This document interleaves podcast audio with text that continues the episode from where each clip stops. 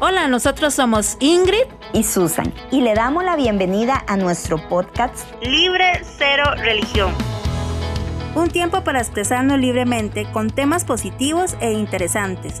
A veces polémicos y hasta divertidos. Pero necesarios para liberar nuestro corazón. Queremos ser una herramienta para sanar algunas heridas del alma y poner nuestra vida y anécdotas como ejemplo, entendiendo que nadie es perfecto y que estamos en constante restauración porque Dios se manifiesta en nuestras debilidades. Hola, ¿cómo están?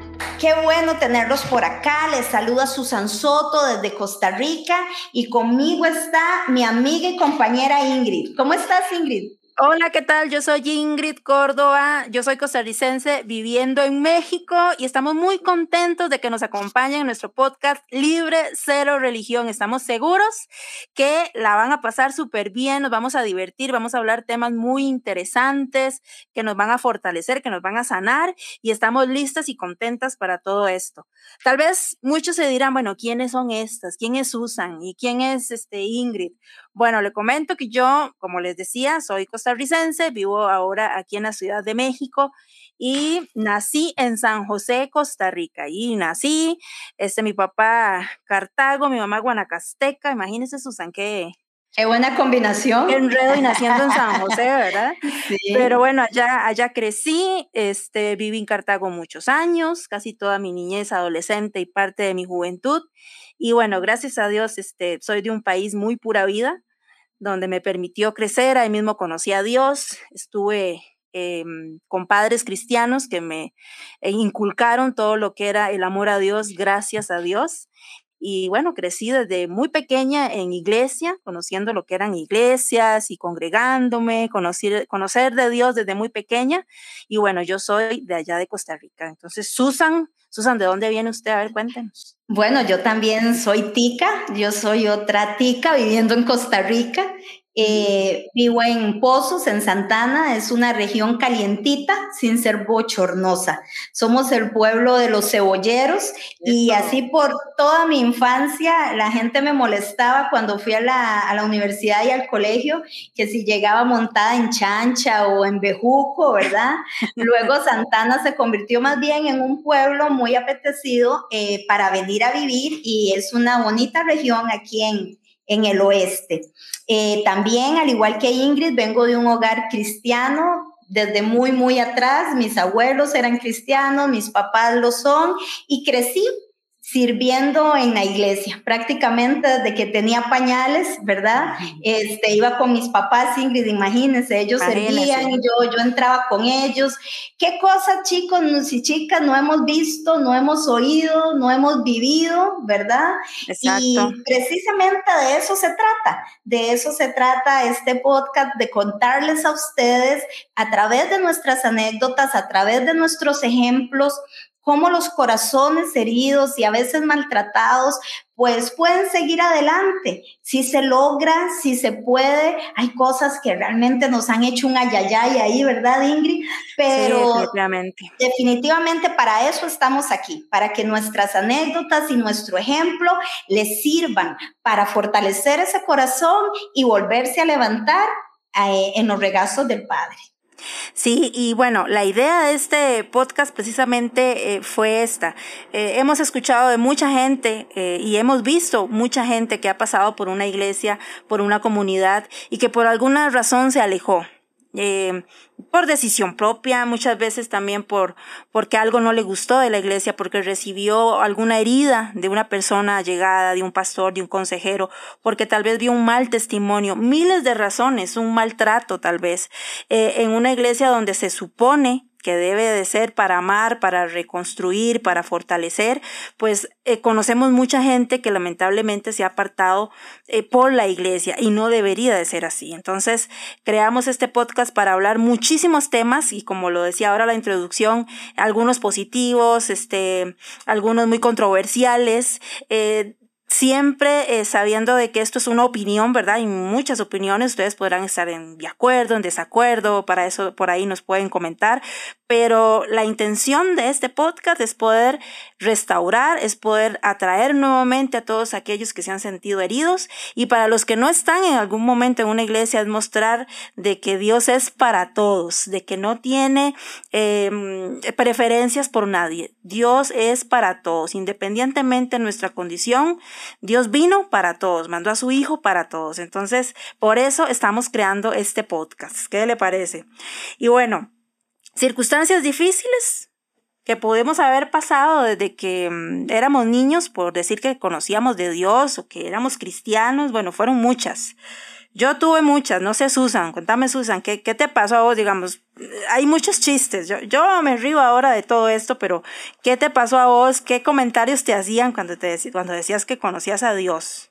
Vamos a hablar primero, sí, de las circunstancias eh, difíciles pero más adelante también van a ver que es muy bonito pertenecer a, una comunidad y que mucho de lo que hoy somos Ingrid y yo se lo debemos precisamente a estar eh, formando parte de una comunidad. Pero porque han habido, perdón, han habido circunstancias este, bonitas, digamos, ¿verdad? Claro, claro. Primero las experiencias lindas, lindas para nosotros de haber crecido en una comunidad. Bueno, entonces empiece por ahí, más bien, cuénteme las, lindas experiencias de pertenecer a una comunidad. Fíjese que yo, Susan, em, creo que he valorado más ahora em, eh, todo ese aprendizaje y todo ese conocimiento y que mis papás me hayan presentado siempre a, Dios. Eh, mucha gente dice, bueno, pero ¿cómo conocer a Dios? Bueno, desde el momento en que te educan con los valores de, ¿verdad? Que, que cada familia puede, puede inculcarte, pues siempre em, crecí en una iglesia, entonces siempre escuché de Dios, siempre escuché del amor de Dios, de, andar siempre en los caminos de Dios, de, la relación que uno puede tener con Él. Y todo ese aprendizaje de que gracias a Dios estuve en mi vida, este, es lo que me ha hecho ser una mejor persona, es este, tener una relación con Dios, ahora que yo vivo en otro país totalmente, eh, a pesar de que igual se habla español y la cultura es muy parecida, este, al estar sola y, en este lugar, pues definitivamente sí me recuerdo más todo lo que me hablaba mi mamá, ¿verdad? O mi papá, o, las enseñanzas que yo escuchaba este, en algún momento en la iglesia. Y sí, definitivamente con todos los problemas que uno pueda tener ahora, que, que está una pandemia, este, definitivamente si yo no hubiera conocido de Dios, si yo no hubiera estado tomada de la mano de Dios, definitivamente no sé, estaría deprimida, estaría triste, este, no tendría sentido mi vida, porque todos tenemos un, un, un motivo para estar acá, ¿no? O sea, no es solamente comer, dormir, todos tenemos un propósito en esta vida y gracias al conocer de Dios y a que Él sea Señor de mi vida, este es donde yo he podido pues llevar un, un mejor rumbo. No, no me vería yo definitivamente sin, sin conocer de Dios eh, poder hablarle a otras personas, poder ayudar a otras personas y sobre todo el crecimiento que yo he podido tener, este, conociendo de él, porque no es solamente decir un Dios de oídas, es vivirlo, es sentirlo, es ver sus milagros día a día y este y no es actuar religiosamente, es simplemente tener una relación con Dios. Entonces eso es lo mejor que me ha pasado y yo creo firmemente en poder estar en una iglesia, el poderme congregar este, yo creo precisamente en eso, pero hay que hacerlo de la mejor manera. Pues sí, así, así mismo es y algo parecido ha pasado en mi vida. Eh, la mejor experiencia que yo tengo de pertenecer a, a, una comunidad cristiana, definitivamente, como dice Ingrid, es poder tener las herramientas no solo para mí misma, sino para ayudar a otras personas. En la iglesia también desde muy pequeña aprendí liderazgo, aprendí responsabilidad, aprendí a trabajar en equipo, aprendí a escuchar a personas que no pensaban ni siquiera parecido como yo pensaba, aprendí empatía, ¿verdad? Todo esto lo aprendí desde muy pequeña perteneciendo a una comunidad, cosas que por supuesto me ayudan en mi diario vivir, en mi trabajo, en la crianza de mis hijos, con mi esposo, porque sin Dios como guía, la verdad, en los tiempos que estamos viviendo, como dice Ingrid, a través de una pandemia donde las personas están tan tristes, se sienten tan solas, sobre todo el año pasado que estuvimos tan aislados de todo el mundo, necesitamos tener bases fuertes y precisamente lejos de la religiosidad, sino en una relación, en alguien que estuviera ahí sosteniéndonos, recordándonos nuestro valor. Y sí creo que puedo decir que la mejor parte de esto es que nunca he estado sola que siempre he estado acompañada porque no importa la situación por la que haya pasado de pequeña, y aquí voy entrando un poco a las circunstancias difíciles de, de, estar en él, ¿verdad? Yo estaba en una escuela y tuve una maestra que les daba confitas y golosinas a todos mis compañeros, excepto a mí porque yo era cristiana. Ella se saltaba mi pupitre ella, sí, y, y, yo era una niña, entonces yo no entendía por qué eso pasaba, ¿verdad? A pesar de que me encanta estudiar y siempre he sido súper académica, con ella nunca logré salir bien en, en, un examen, en una tarea, porque ella todo lo veía mal, todo lo que procedía de mí a ella le molestaba. Eh, llegaban los, los bastoneras, aquí en Costa Rica los desfiles del 15 de septiembre, desfilábamos los abanderados, ¿verdad? Y ella nunca me elegía a mí solamente porque yo era cristiana. Entonces, en el corazón de una niña, no es fácil e, entender esto, ¿verdad? Luego crecí, fui al colegio y el profesor de religión revisaba los zapatos solo cuando yo estaba por ahí para ver si estaban limpios o no, y él me avergonzaba frente a todos mis compañeros por el simple hecho de que yo era cristiana, ¿verdad? Y hoy comentaba con, con, mi hija del medio, con Zuleika, y yo le decía, para una niña, para un adolescente, esto no es tan sencillo de llevar, porque te estás preguntando, ¿cuál es la ventaja entonces? Y, me siento fuera de todo, ¿verdad? Eh, me sentía diferente a todos los demás y yo no lo podía entender. Fuimos objetos de burlas, de rechazos, hasta de bullying aún en estos tiempos que soy adulta, he tenido que sufrir bullying por, por creer en Dios, por seguir a Dios, por hablarle a una persona cuando está deprimida y, y decirle que sé que es todo un proceso, pero que de la mano de Dios podemos ir poco a poco. He sufrido este rechazo por esto también. Sí, bueno, es algo que vivimos mutuo, ¿verdad? Porque, bueno, de las buenas experiencias que uno pudo tener en todo esto es que hicimos muchísimos amigos, hicimos mucha gente que, que amamos hasta la fecha, tanto así que, bueno, vos y yo nos conocimos en, en, lo que fue iglesia, ¿verdad? Y, y, es bonito ver que ahora podemos compartir esta visión, ¿verdad? E, este propósito juntas. En, yo también viví bastante cosas. Bueno, yo creo que no acabaría el podcast si te contara, ¿verdad? Ahora que se habla tanto de, de del bullying y el maltrato y todo, bueno, yo, yo, me di cuenta que yo pude haber demandado a un montón de gente, ¿verdad? En ese tiempo. Porque, eh, bueno, como te contaba ahora y le contaba a nuestros amigos, este, yo crecí, nací en San José, viví mucho tiempo allá, después nos fuimos a, a, a vivir a La Juela, ¿verdad? Una provincia muy bonita en Costa Rica. Y bueno, ya después mi papá tenía mucho trabajo en Cartago y ya nos fuimos todos para Cartago. Este, Cartago siempre ha sido eh, principalmente eh, una provincia muy católica, ¿verdad? Sí. Y en esos años, no me voy a decir hace cuántos, uh. este, todavía más, todavía más, ¿verdad?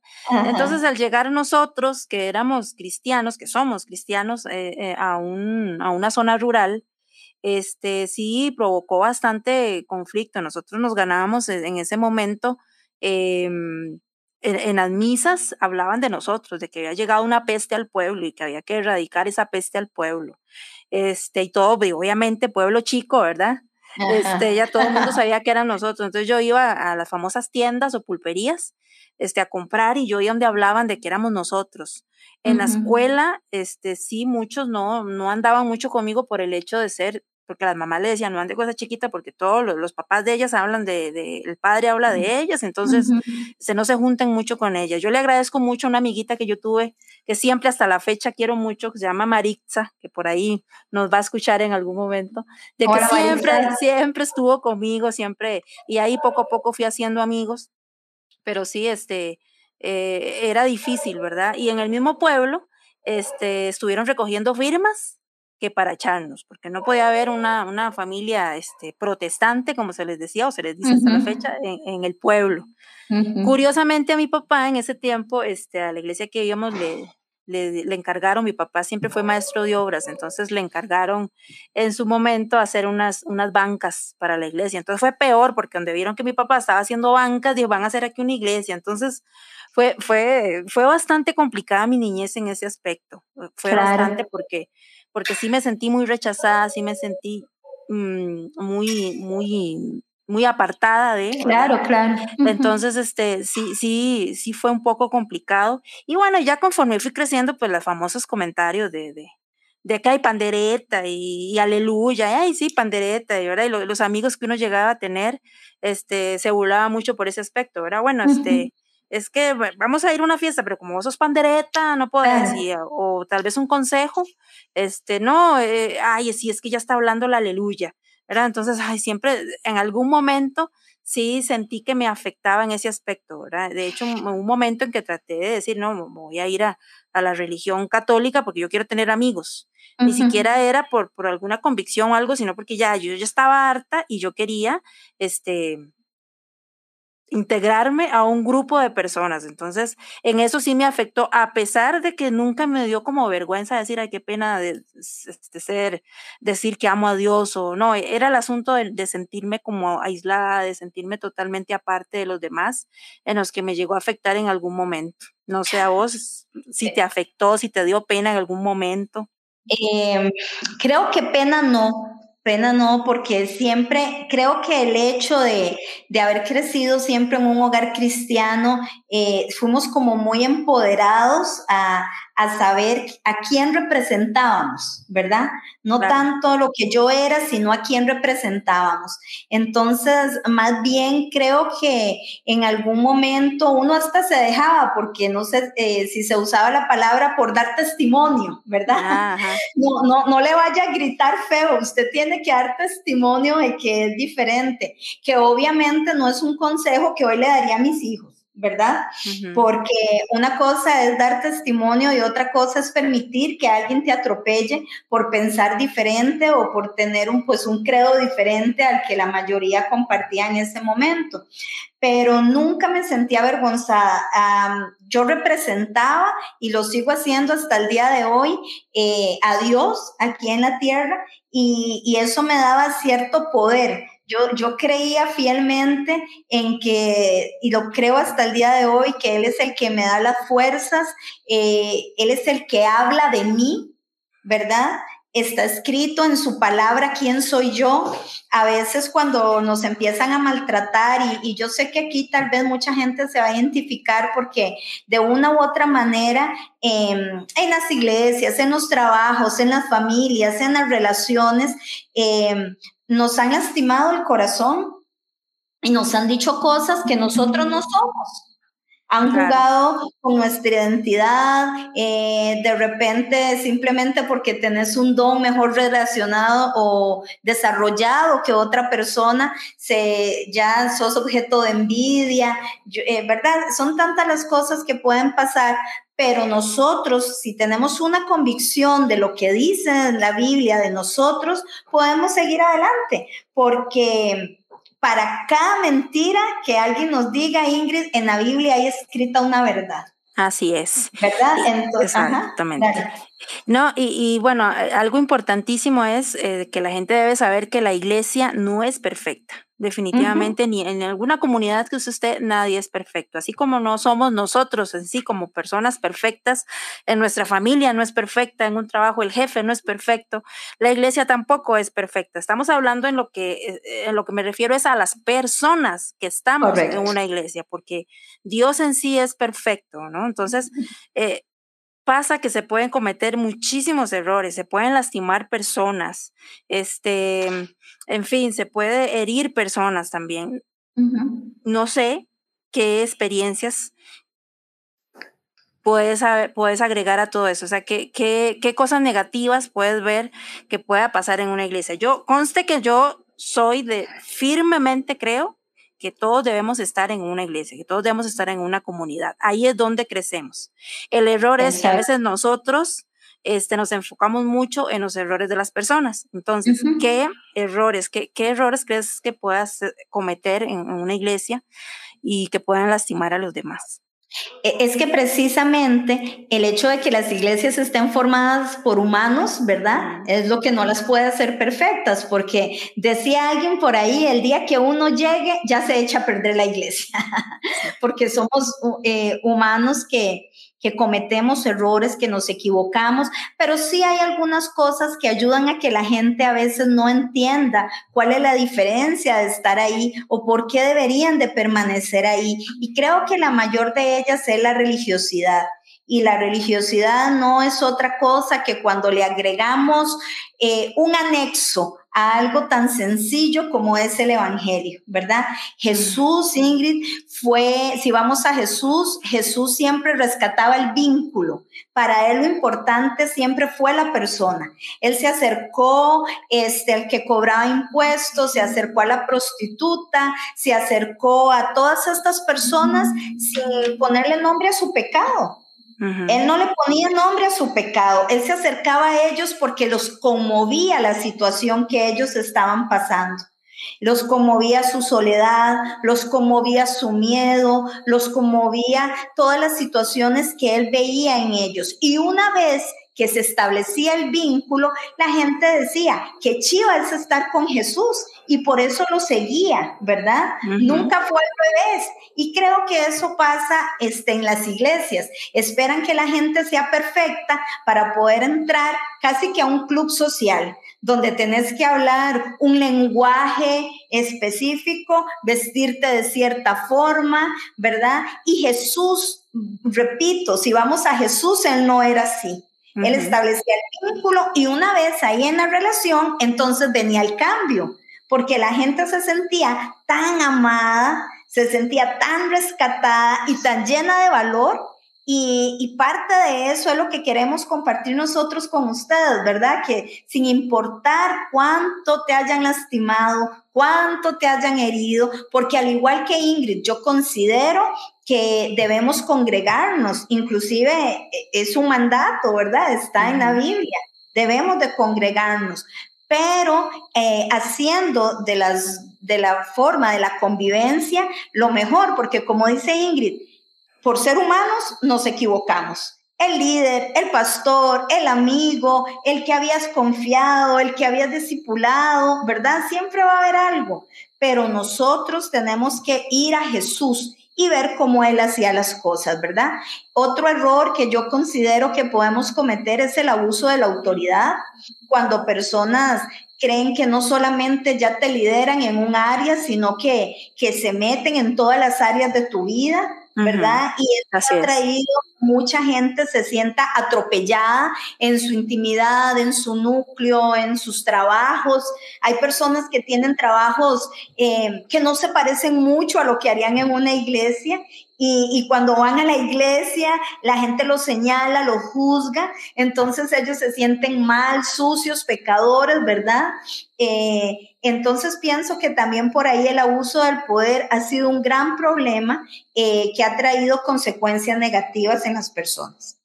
Sí, otro detalle muy importante que, que uno ve en las iglesias es eh, la falta de empatía que pueda haber, ¿verdad? Uno siempre tiene que tratar de ponerse en los zapatos de aquella persona y nos dedicamos muchísimo a juzgar, ¿verdad? Entonces, cuando una persona está lidiando con debilidades, cuando está lidiando con alguna situación, siempre tratamos de, tratemos de ser empáticos a eso porque nadie sabe lo que está pasando, solo esa persona lo está viviendo. Entonces, la falta de empatía, el amor que debe de existir, eso definitivamente, este, es una frase muy trillada, pero en las iglesias, en las comunidades debe de haber amor el amor y, es lo que nos hace falta muchísimo a nosotros, deberá sentir ese amor por los demás, el ayudar, este, no solamente eh, estar como en el chisme a veces, ¿verdad? Cuénteme para orar, cuénteme porque, ay, y después, ay, es que fulano cayó y, y casi siempre que se vuelve eso en, en, en un comentario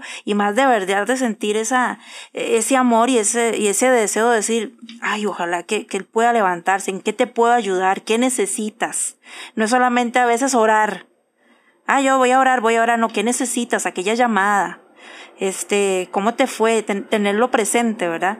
Y los prejuicios que puedan, que puedan existir, que a veces la gente, eh, hay comunidades que tal vez puedan decir, bueno, aquí solamente venimos en pantalones, o solo venimos las mujeres con enaguas, y el pelo así, el pelo allá, y, y se enfatiza más en esa parte exterior, ¿verdad? Que la interior, la necesidad de la persona. Este, esos son uno de los errores a veces que, que lamentablemente en, los en las comunidades existen en las iglesias. Y cuando son eh, iglesias muy pequeñas que todo el mundo se conoce, a veces pasaba porque me tocó ver que ya como es tan pequeño y hay tanta relación en sí, se conoce el problema del otro y en qué cayó el otro, etcétera, que a veces en las predicaciones van las indirectas, ¿verdad? Vanas indirectas y aquella persona quiere que se lo traiga a la tierra porque saben que están hablando de, de mí. y todos los demás saben que se trata del, del fulanito de tal. Entonces, esa empatía, ese cuidado, el cuidar el corazón es importantísimo. Este, que se tenga presente en una iglesia y son los errores que se cometen día a día. Entonces es, es triste, ¿verdad, Susan? O sea, me tocó verlo mucho. Y claro, nos tocó verlo y nos tocó vivirlo. Ahora que decirlo de la forma de vestirse y todo, eh, yo recuerdo que cuando cumplí 15 años, mi mamá me regaló un vestido de girasoles precioso. Era blanco y tenía girasoles y, tenía una apertura eh, como el tobillo para arriba, un poquitito, ¿verdad? Y yo iba tan feliz con mi vestido de girasoles para la iglesia porque ya nos iremos conociendo más, pero en ese tiempo yo cantaba y tocaba teclado en la iglesia y, también pues ser una mujer que tocaba instrumentos en ese tiempo en algunos lugares tampoco era como muy bien visto, fíjate. Y entonces yo fui con mi vestido y, no sé cómo se le llamará en otros países, los que nos escuchan aquí, eh, yo estuve como en disciplina ¿verdad? Que es cuando te retiran del cargo donde servís como tres o cuatro meses por haber usado ese vestido, ¿verdad? Las famosas disciplinas. Las famosas disciplinas. Yo, yo sé que hoy mucha gente se va a sentir identificada y, y aquí ya veo que alguna gente me está escribiendo porque dice, recuerdo esas disciplinas y estuve en, en eso también, ¿verdad? Entonces esos prejuicios que, que pueden dañar el corazón de alguien, sobre todo cuando se es muy joven, ¿verdad? ¿Verdad?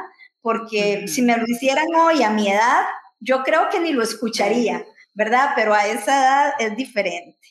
Y ahí hay una, una base bíblica, ¿verdad, Ingrid? En, Mateo 23, donde, donde vos nos ibas a contar un poquitito, ¿verdad? Que es donde pedimos grandes cosas, pero se pueden cumplir.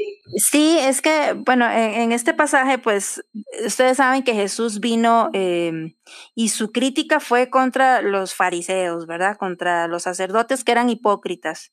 Eh, él vino a dar amor, él vino, él vino a, definitivamente a cambiarlo todo, pero creo que en ese momento se creía que, que el Mesías era como un emperador, ¿verdad? Que iba a llegar y que iba a quitar todo como, como, como, un líder que iba a llegar a destruir y imponer y matar a todo el mundo para, para ya ser libres a los judíos y todo.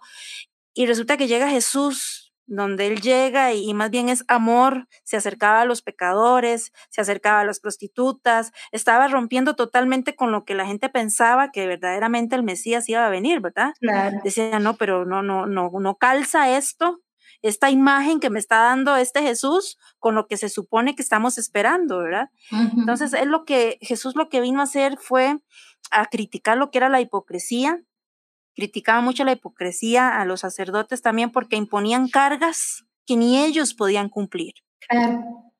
Y si ustedes imponen cargas que ni siquiera ustedes pueden cumplir, o sea, son hipócritas porque también pecan. O sea, él venía a hablar durísimo también. O sea, a pesar de que él vino a mostrar amor, él vino hablar fuerte a lo que eran los líderes religiosos en ese momento. Entonces, es un llamado hasta la fecha, creo yo, de que en las iglesias, en todas las comunidades debe de haber amor, debe haber empatía. Este se debe recibir a todos, todos, todos en una iglesia, todos cabemos, todos somos aceptados. ¿Por qué? Porque cuando estamos en un lugar, no quiere decir que se vaya a hacer uno alcahueta, no, yo creo que es llegar a un lugar que sea yo aceptado y yo reconocer todas mis debilidades, que yo sé de qué pie cogeo, ¿verdad?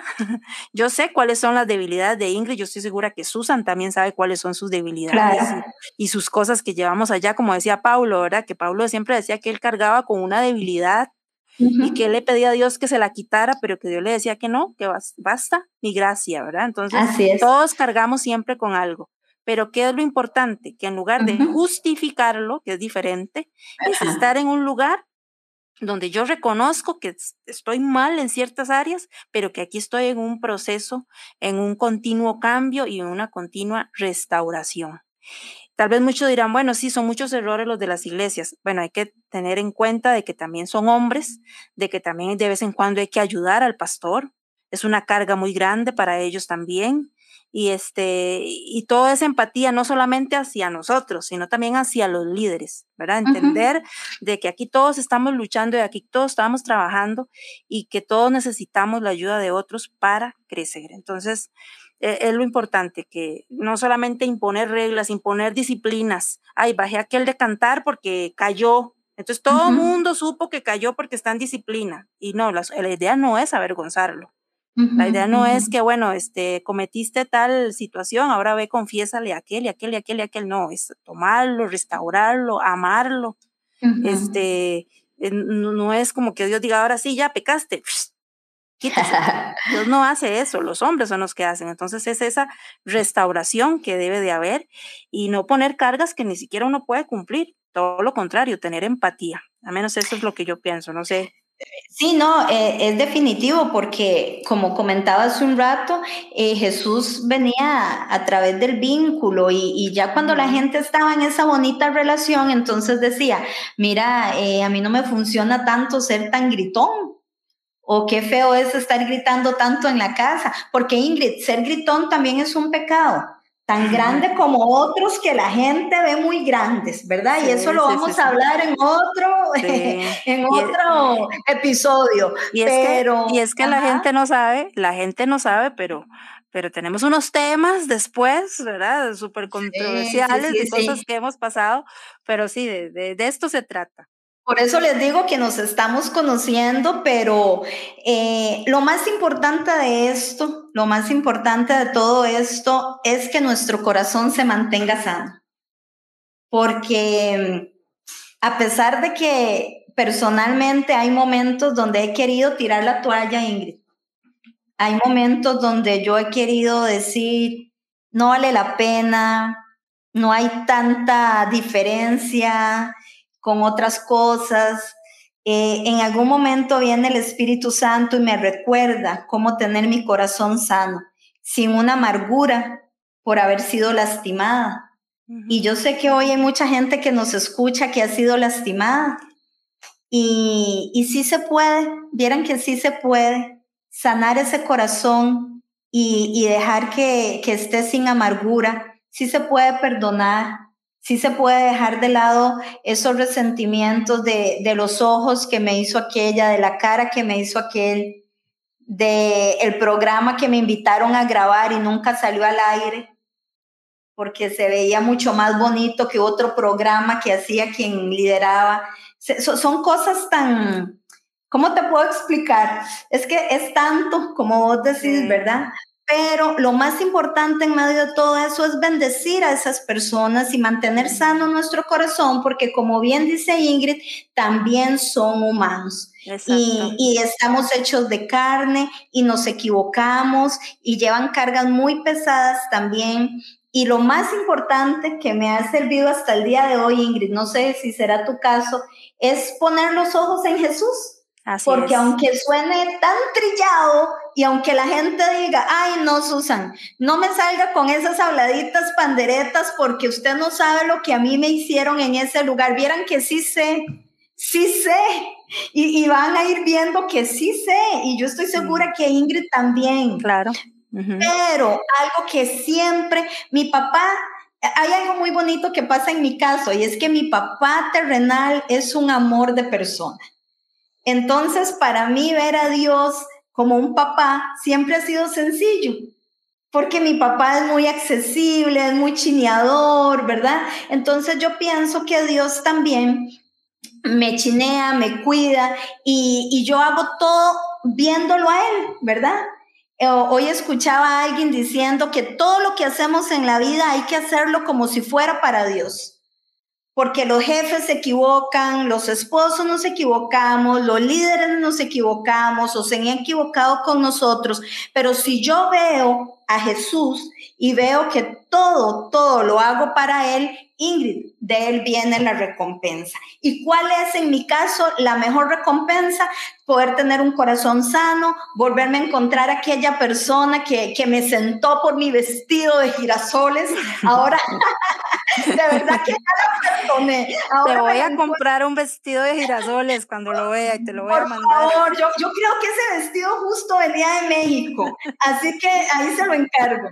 Eh, ahora la veo en la feria, en Santana, y, y la puedo ver a los ojos y, y, y de verdad que puedo amarla y, y hasta sentir, hasta, hasta comprender un poco, porque ella se podía sentir afectada, ¿verdad? Por eso. Entonces, puesto los ojos en Jesús. Así es. Y yo estoy segura de que esa frase tan trillada que yo he escuchado también, que a veces hay, hay personas que lo dicen, ay, sí, pero qué fácil decir eso, puesto los ojos en Jesús. No, no, es que fulano me hirió.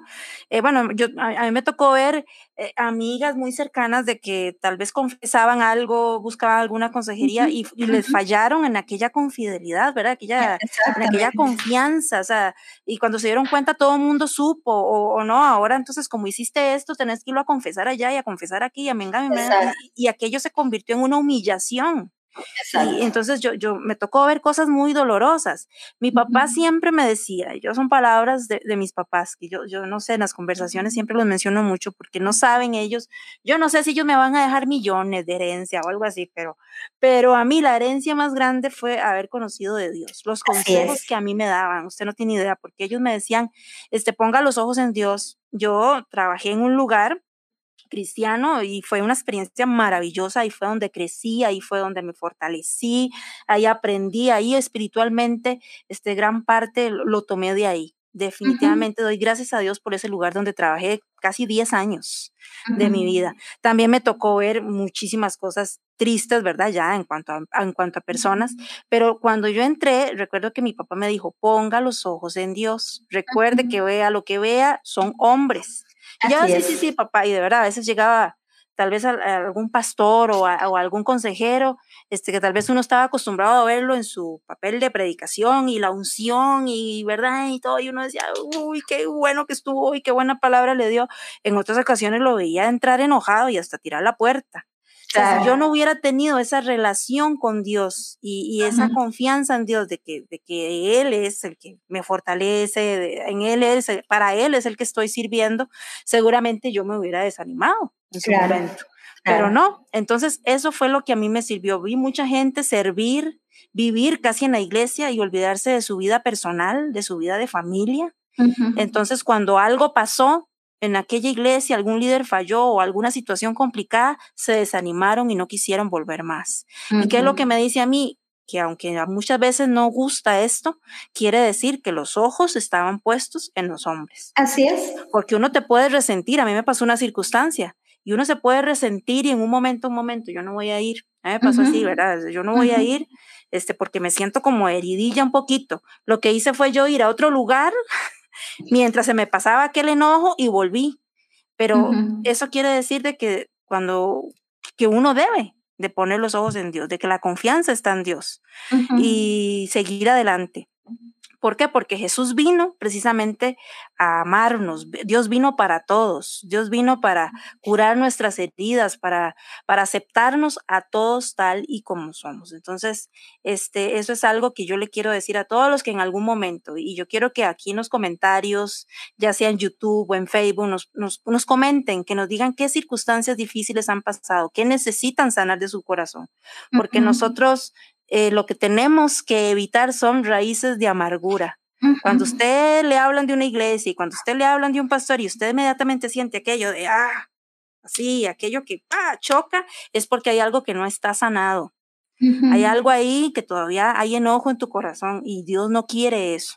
Dios no. quiere que vivamos en un lugar, que estemos en un lugar con tan, contentos, que podamos crecer, que podamos este, bendecir en la comunidad. Así porque, es. como lo decías vos, este, Susan, eh, es un mandato también. O sea, uh -huh. mucho, Jesús decía que, o, o, un apóstol, creo, que no, no dejen de congregarse como algunos tienen por, por costumbre. costumbre. Entonces, uh -huh. sí es bueno estar en una congregación. O me vas a decir vos que en aquellos tiempos no, no habían conflictos. En los tiempos de los apóstoles, ¿no? Habían un montón de conflictos, este, eh, habían un montón de cosas, pero era importante el congregarse. Ahí es donde crecemos, ahí es donde nos fortalecemos. Y si usted fue herido en un lugar, este, o sirvió muchísimo en un lugar muchísimo y se olvidó de todo, déjeme decirle que primero está la relación que usted tenga con Dios. Si usted lee la palabra, si usted está este, en relación con Él, es, es que cuando, cuando decimos cero religión es que no todo tiene que ser así religioso, que oremos con palabras así, todas sofisticadas, ¿no? Una conversación entre, eh, así como estamos hablando entre ustedes, entre Susan y yo, así se habla con Dios. Así Nos enojamos a veces con Dios. Esa es una relación constante con Dios. Entonces, esa relación es la que Él quiere que tengamos con Él y, y a seguir creciendo, seguir creciendo y, Dios nos dará sabiduría para ayudar a otras personas. Así es, y para terminar, queremos recordarles siempre lo importante que es permanecer en esa relación que nos habla Ingrid, de sentirnos aceptados, de sentirnos amados, no importa cuán lejos hoy te sientas de casa o no importa qué herido o herida vos estés.